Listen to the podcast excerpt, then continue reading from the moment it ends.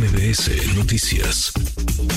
Y en la línea telefónica de MBS Noticias, la presidenta ejecutiva de Mexicanos Primero, Patricia Vázquez. Patricia, siempre un placer saludarte. ¿Cómo estás? Muy bien, Juan Manuel, muchas gracias. Un gusto estar contigo y con, y con tu auditorio esta tarde. Bueno, después de todo lo que se ha dicho en la conferencia mañanera de cómo se defiende lo indefendible por parte de la Secretaría de Educación Pública, ¿dónde estamos parados con los libros de texto? Pues mira, yo primero agradecerte mucho espacio porque mexicanos primero hemos pasado las últimas semanas muy atentos, siguiendo las conversaciones, los debates, las batallas campales, este, con una enorme pena, tristeza y lamentable porque pues los derechos de las niñas y de los niños están están siendo por supuesto perjudicados este, por toda la discusión política y muchas veces quizás hasta vacía de información.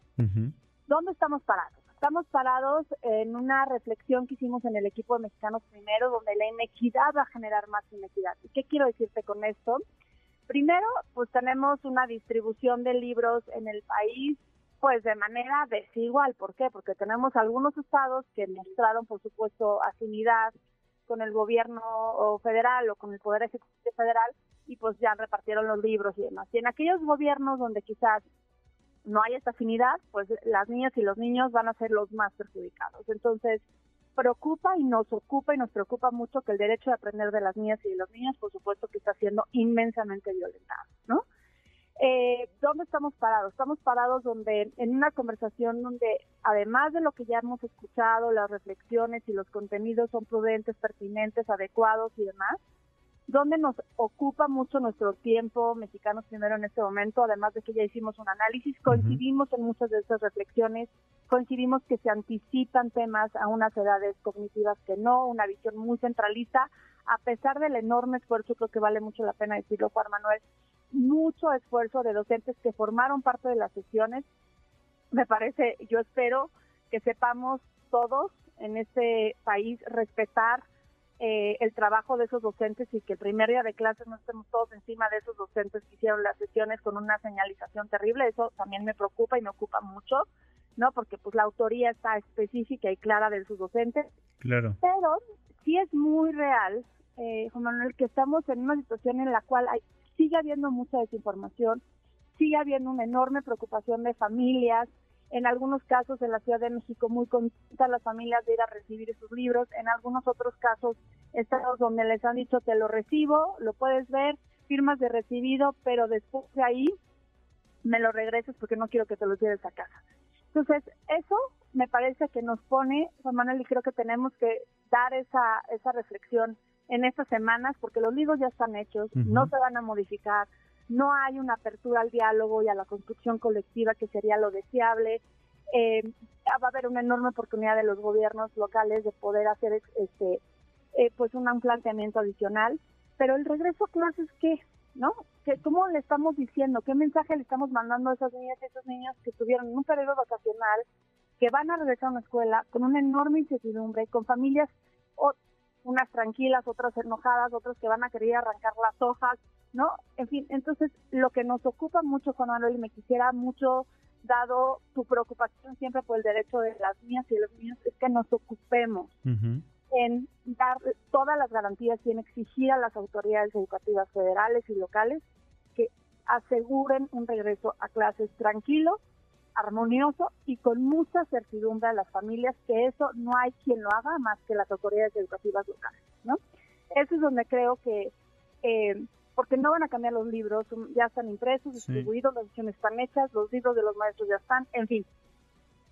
Pero hoy tenemos que poner la mira en una semana y media, dos semanas exactamente, regresan a las aulas más de 35 millones de estudiantes con una discusión enorme de un recurso que para muchas de esas familias en las sierras de todo este país, en las comunidades alejadas, multigrado, indígenas, escuelas de educación especial y demás, pues a esas escuelas van a regresar con esta discusión encima de un libro que parece que este pues se ha tenido un juicio pues muy lamentable ante los ojos de las niñas y de los niños, ¿no?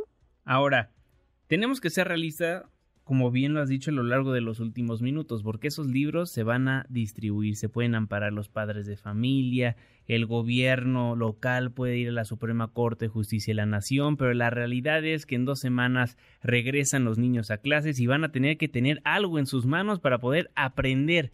Pero ¿qué sí podemos hacer en estos momentos los padres de familia preocupados, Patti? No, como me encanta la pregunta. A ver, mira, primero, me parece que lo prudente es confiar en la capacidad de las maestras y de los maestros para armar y hacer de mm, su planeación del ciclo escolar pues lo que ya están haciendo ahorita con o sin libro de texto, ¿eh? porque también eso es cierto, o sea, lo que nosotros vimos a los maestros sacan adelante el ciclo escolar con o sin libros, con o sin evaluación, con o sin formación. Las maestras y los maestros del país bueno, merecen mucho la pena que les depositemos en este momento una enorme confianza de que ellos sabrán con los recursos que tienen, aprovechar lo mejor que se puede para ese regreso. Entonces, primero, un, un mensaje genuino de mucho apoyo, al menos de mi parte, de mucho respeto para las y los maestros.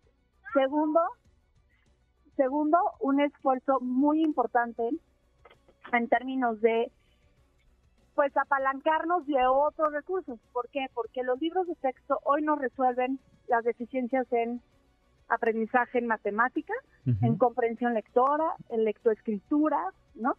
Entonces me parece que lo que hay que hacer es empezar a ver la cantidad tan importante de recursos que los profesores ya han desarrollado que siempre lo han siempre ha estado invisible todo el trabajo del aula, ¿no? Y entonces permitirles apoyarse en esos recursos.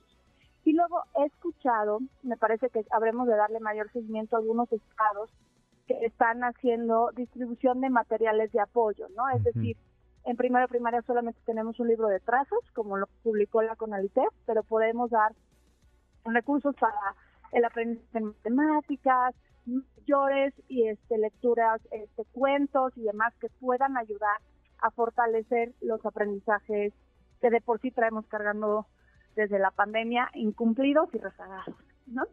Y pues tercero es ser muy conscientes que así como nos escuchan eh, los medios, la oposición, los amigos, los enemigos, también nos escuchan las niñas y los niños. Totalmente. En los medios. Y me parece que somos, tenemos que ser responsables de decirles, mire, los libros van a estar o no van a estar, pero ustedes lo que tienen que hacer es llegar a su escuela, regresar a un espacio seguro, confiar en sus maestros y desafortunadamente, como lo dice nuestro comunicado, Juan Manuel, vamos a tener que dar la confianza y la responsabilidad de la implementación de todos estos esfuerzos se va a quedar en la mano de los docentes y pues vamos a tener que darle mucho seguimiento a ese arranque escolar. Es lo que yo te diría hoy con toda ah, de alguien que estuvo dirigiendo una autoridad educativa local, que soy pedagoga, que me preocupa muchísimo lo que va a pasar en las aulas. Me parece que hoy tenemos que hacer un llamado de mucha sensatez y un mensaje a las niñas y a los niños de que aprovechen lo mejor que pueden porque venimos muchos años, Juan Manuel, recargando los rezagos en aprendizaje.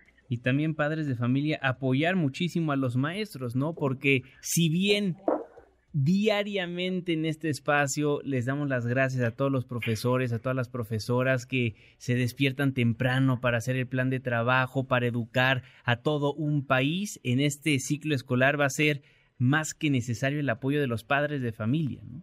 No, totalmente, Yo creo, mira, yo, eh, hemos podido, nosotros en Mexicanos primero vamos a activar por supuesto que una semana antes lo vamos a anunciar, pero te lo adelanto a ti, un regreso, un seguimiento a regreso a clases, un poder aprender a dudas, comentarios. Nosotros tenemos 15 años premiando prácticas ejemplares en el país. Tenemos, hemos conversado con esas maestras y esos maestros que nos enriquecieron muchísimo nuestra visión del análisis, de no centrarnos en la falta de ortografía, en ciertos contenidos y la infografía, ¿no? Nos dijeron, con estos materiales siempre, durante muchos años hemos dado clases, a veces los utilizamos, a veces no los utilizamos, a veces nosotros diseñamos nuestros recursos, entonces confiar las familias en que si sus hijos están en una escuela es porque el director, que también lo hemos simbolizado mucho, pero el rol de las directoras y de los directores de las escuelas son muy importantes en este momento, y confiar en que ellos sabrán aprovechar de la mejor manera los contenidos que se van a hacer llegar, pero sí insistir muchísimo acompañar a los docentes es importante, a las maestras, los maestros, pero sobre todo acompañar a nuestras hijas, a nuestros hijos. Es decir, si tú sabes si estás eh, y si tu hija y tu hijo tiene 10 años y no sabe leer, escribir, no puede comprender un texto, no se puede expresar de manera adecuada, es un gran momento para decir, reforcemos, ¿no? Ese es el último ciclo escolar completo del presidente. Y intentamos esforzarnos muchísimo para aprovechar lo que tenemos. Y la realidad es que necesitamos que las niñas y los niños regresen a clases seguros, tranquilos, y de eso depende mucho pues las reflexiones que damos los adultos alrededor de este tema. Claro, y que no llegue este debate que estamos teniendo en medios de comunicación, que están teniendo los políticos, que están haciendo politiquería de un tema tan importante como lo es la educación a las aulas, justamente. Totalmente, Juan Nosotros tenemos, hemos ido reflexionando mucho en Mexicanos Primero. El sistema educativo no es un sistema de fondo perdido, ¿no? Es un sistema, parece que sí, y parece que cada seis años nos tenemos que estar replanteando como si nada pasara, ¿no? Me parece que a mí me da de verdad enorme gusto que por primera vez tengamos a tantos políticos hablando de la educación como un tema prioritario. No se resuelve y necesitamos una visión de largo plazo y en fin una conversación que seguramente iremos teniendo conforme se vaya abordando el tema más de los procesos electorales y demás. Pero hoy por hoy necesitamos entender que la educación no es un experimento de un ciclo escolar a otro, que no podemos aventarnos a innovar con tanta ligereza o con tanta falta de responsabilidad del conocimiento de un sistema educativo tan diverso, tan heterogéneo, tan distribuido territorialmente hablando. Entonces me parece que tenemos una enorme responsabilidad de, hacer una gran pausa eh, y decir, las niñas de hoy y tenemos estudios en mexicanos primero, Juan Manuel, de eso, las niñas de hoy y niños de hoy no pueden resolver, niñas de tercero, ni de sexto de primaria, ni de primera secundaria, un ítem de lectura, de comprensión lectora, ni de matemáticas, ¿no? Es decir, entendamos la dimensión del problema. No lo va a resolver un libro de texto gratuito, por supuesto que no. Lo resuelve una maestra y un maestro que tiene tiempo de estar en el aula, que no pasa más tiempo planeando su clase que estando en el aula. Lo resuelve un presupuesto adecuado. Nosotros hemos señalado, lo vamos a señalar con más énfasis de cara a la elaboración del presupuesto del 2024. Está destinando hoy el Ejecutivo Federal 85 pesos por docente por ciclo escolar a la formación. 85 pesos. Entonces, híjole, ¿no? Tenemos muchas cosas que ver de fondo, muchas cosas que revisar de fondo. Cada vez hay menos recursos a la educación necesitamos una visión genuina a largo plazo.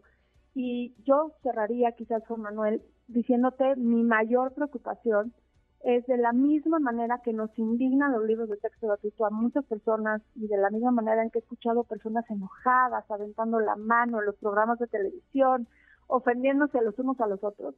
Deberíamos de ofendernos, de indignarnos por la enorme cantidad de niñas y niños que no tienen sus aprendizajes básicos mínimos requeridos todas las niñas y niños que ya abandonaron la escuela, porque el sistema les fallamos en muchas, de muchas maneras, ¿no? Y tercero, por todas aquellas que todavía no van a la escuela y que están en edad escolar y que me parece que Coneval también nos ha dicho mucho de eso, del rezago educativo que traemos. Eso sí merece una indignación mayúscula, más grande de la que ya traemos. Entonces, si esto no lo tomamos en serio, vamos a seguir siendo un país con un sistema educativo chiquito, y con un sistema educativo que pensamos que todo se define en la Ciudad de México cuando hay 32 sistemas educativos y enormes esfuerzos locales que vale la pena voltear a ver. Hay que hacer lo que nos toca como padres de familia, como maestros, como autoridades para que salgan adelante las futuras generaciones que más que futuras son el presente de nuestro país. Pati Vázquez, presidente ejecutivo de Mexicanos Primero, muchísimas gracias por estos minutos. Muchas gracias a ti por el pues que sea una bonita tarde y una buena semana para todos. Muchísimas gracias redes sociales para que siga en contacto: Twitter, Facebook y TikTok. M. López San Martín.